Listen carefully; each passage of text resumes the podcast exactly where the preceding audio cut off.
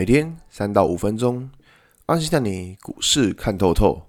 欢迎收听今天的晨间碎碎念。大家早安，我是阿信。今天是九月二十八号，礼拜二。先来为大家整理一下昨天的美国股市。道琼指数上涨七十一点，涨幅零点二一个百分点。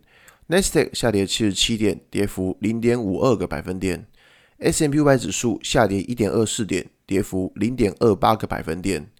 费城半导体指数下跌八点四八点，跌幅零点二五个百分点。昨天美股四大指数只有道琼是收红的，那其他的指数都是下跌的。那其实我这样讲，昨天美股跌幅也不重，所以我们直接来讲一下说，说就昨天比较大的事件。昨天比较大的事件呢，在于说中国限电这个违这个禁令了。那其实有同学来讲说啊，中国限电，中国限电，那不是只限呃从九月二十六号到九月三十号这几天而已嘛？但我要跟大家讲的一个东西是说，就是这个事情，因为。目前来说，中国他们是说只限制这四天。那如果说，假如说之后用电量还是一直这么高的话，他们就不排除会再继续限下去。所以说，其实这件事情对于说整个中国的制造业来说，其实我觉得影响是蛮大的。原因在于说，我们知道，像在昨天的盘后碎碎念有跟大家提到关于说这个限电令，它不不是说哦全部都限，它只限制什么？限制。呃，半导体除外的，它限制。那如果你是半导体相关的，就中国比较积极想要去发展的，它就不会限制。所以说，其实它就算是它有点类似一个，就是呃呃，我我中国我说了算。那为什么中国现在要做这个措施呢？因为他们现在是真的是没电了。对，我们知道中国一直以来都是用煤。用煤炭来发电，他们他这是他们的大宗。那问题是说，他们跟澳洲的关系其实并不好。所以说，其实呃，这样讲就是说，中国他们煤炭，他们本身是可以自给自足的，但他们的煤炭发电已经到了一个高峰期，就是他以后能在自给自足嘛？诶、可以。不过那些用煤的那些呃，应该说应该说效率吗？还是说那种就是质量很差？所以说他们就是。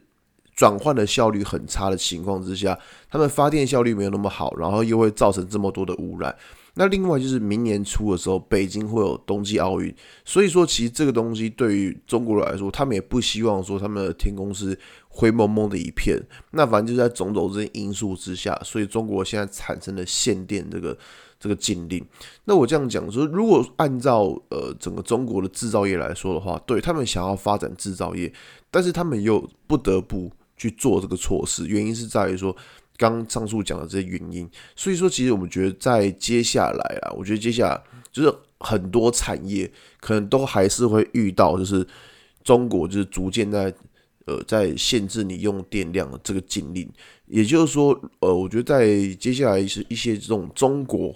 他们依依赖性比较高的公司，其实我觉得都要小心一点，因为原因在于说，这个东西看起来它只有限制这四天，但是我觉得这个东西可能呐、可能应该会持续蛮长一段时间，除非它那个电力真的是可以自给自足，除非它这个电力真是没有什么问题。那你说如果要用天然气，天然气要跟谁拿？一样是澳洲、美国跟俄罗斯，对，俄罗斯。可是你知道这。能源这种东西，你说你要跟其他国家拿，其实都是蛮冒险的一件事情。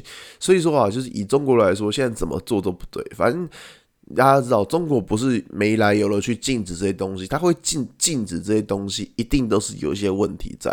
所以说，其实现在中国就是像，只一才年初的时候跟大家讲，我觉得中国现在的情况真的是没有说非常的好啦，真的是没有非常的好。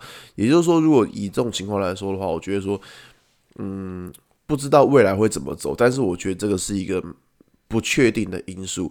那么回到台股来看哦，昨天台股其实看了可以看到就是相关的 PCB 的公司跌得比较重，但因为这个限电的情况，你说之后会演变到多大的状况，其实还没有知，还没有人知道，因为这个端看就是中国的政策是如何。